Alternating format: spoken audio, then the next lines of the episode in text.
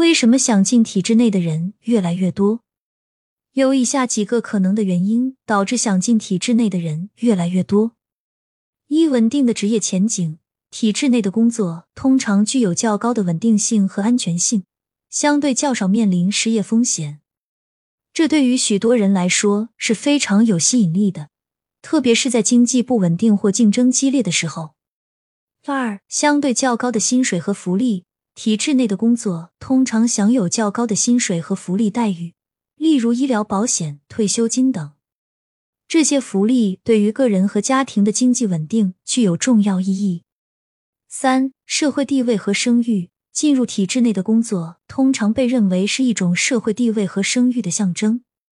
这些工作往往与政府或公共机构相关，被认为是有社会责任感和影响力的。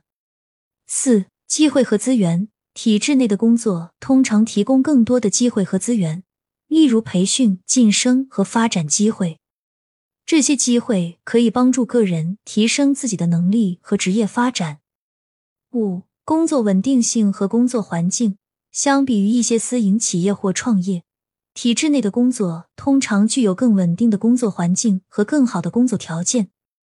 这对于许多人来说是非常吸引人的，特别是对于那些看重工作生活平衡和稳定性的人来说。需要注意的是，这只是一些可能的原因，不同的人有不同的动机和价值观，进入体制内的原因也会因人而异。